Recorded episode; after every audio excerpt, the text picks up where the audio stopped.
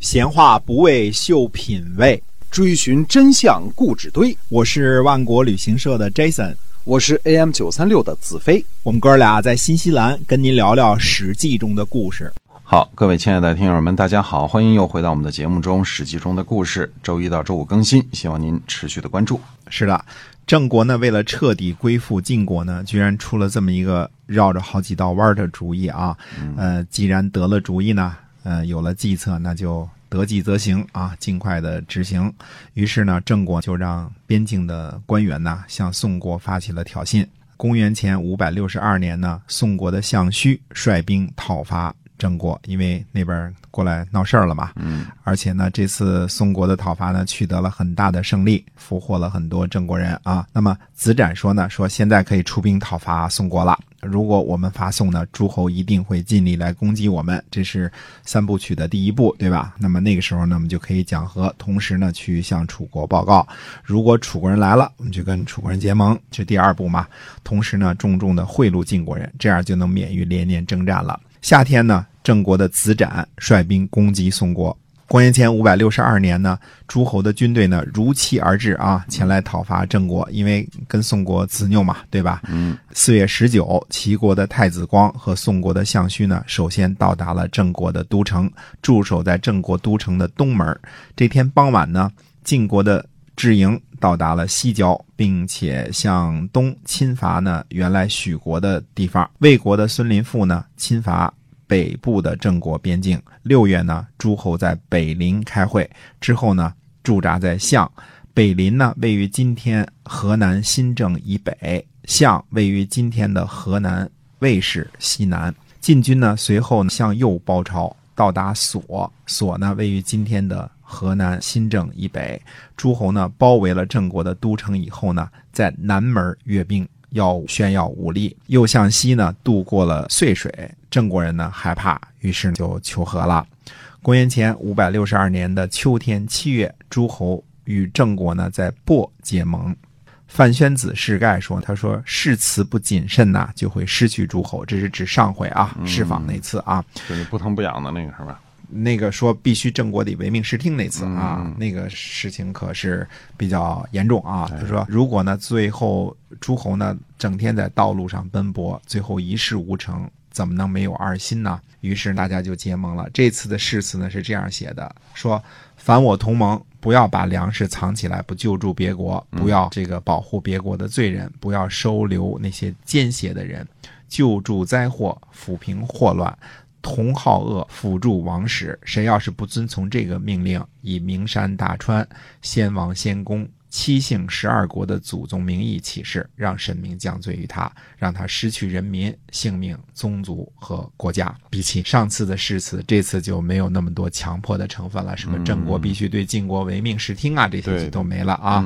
哎，说郑国这个不听晋国的话，神明就怎么怎么样，这些用词都没有了啊。那么楚国的子囊呢，向秦国请求借兵。秦国的右大夫詹率领军队呢，跟随楚共王，准备讨伐郑国。郑国的郑简公做什么事儿了呢？他去迎接楚国和秦国的军队。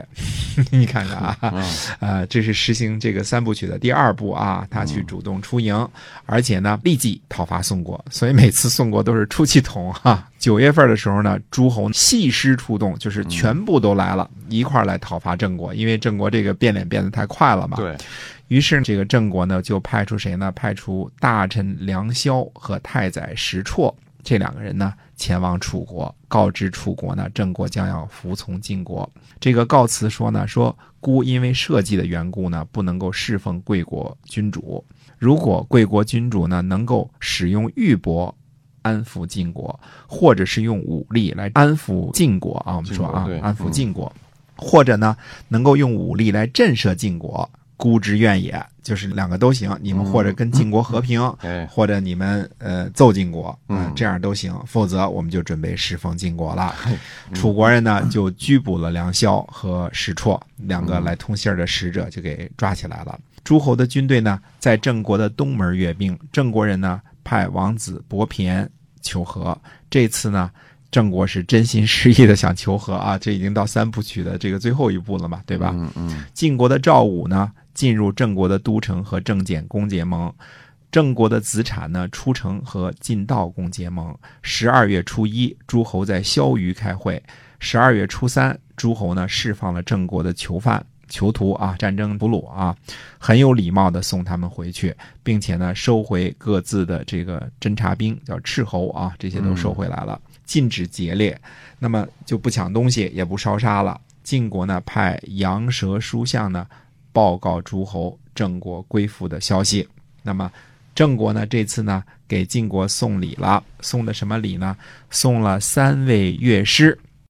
广居三十乘，屯居三十乘。广居呢是用来布阵攻击的车，就大车的意思啊。嗯，屯居呢是装这兵器设备的，也是比较大型的这个屯车。然后配备好了甲兵的一百辆兵车，就是每个兵车上面有这个铠甲和兵器啊。配备好了甲兵的一百辆兵车，够仨人穿的啊。还有什么呢？三十二枚啊，配备了帛和磬的玄钟。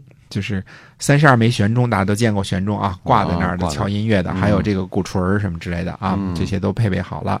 还有呢，呃，十六位歌女，我们说十六位是两亿，八个人一亿嘛。当时文工团的文工团的建制呢，按亿来算，八个人算一亿，哎，两亿，两亿歌女。嗯，晋悼公呢，把这乐器的一半呢送给了魏将。感谢他呢，和荣以及呢九合诸侯的功劳。从这时候开始呢，魏家开始有了金石音乐，嗯，之前都没有金石之乐啊。那么秦国的这个署长包和署长武呢，率兵讨伐晋国，以救援郑国。署长包呢，最先进入了晋国，释访呢率兵抵御。晋国觉得秦国呢兵力少，没怎么防备。十二月初五呢。署长武从府市渡过黄河，与署长包呢夹击晋国的军队。十二日呢，晋国和秦国在利交战，由于晋军呢轻视秦军，结果被打得大败。府市呢位于今天陕西的大荔县东，利呢位于山西的永济靠西。也就是说，秦国呢渡过黄河来攻击晋国的军队，而且打了一个大胜仗。所以我们说，秦国由于是楚国的友好同盟啊，中间的关系呢还是非常的复杂的。而这个秦军出击的时候呢，实际上郑国已经归服了，已经彻底的服从了晋国了。对，那我们下回呢，抛开这个晋国、郑国这边的事，这边稍微告一点小的段落啊。嗯，那我们再去看一看鲁国的一个变故。鲁国呢，准备设立三军。好的，我们今天啊，史记中的故事呢。就跟您讲到这儿啊，那么郑国已经归附了晋国啊，嗯，那么希望您能够每天关注我们的节目，我们下期再讲。好的，再会。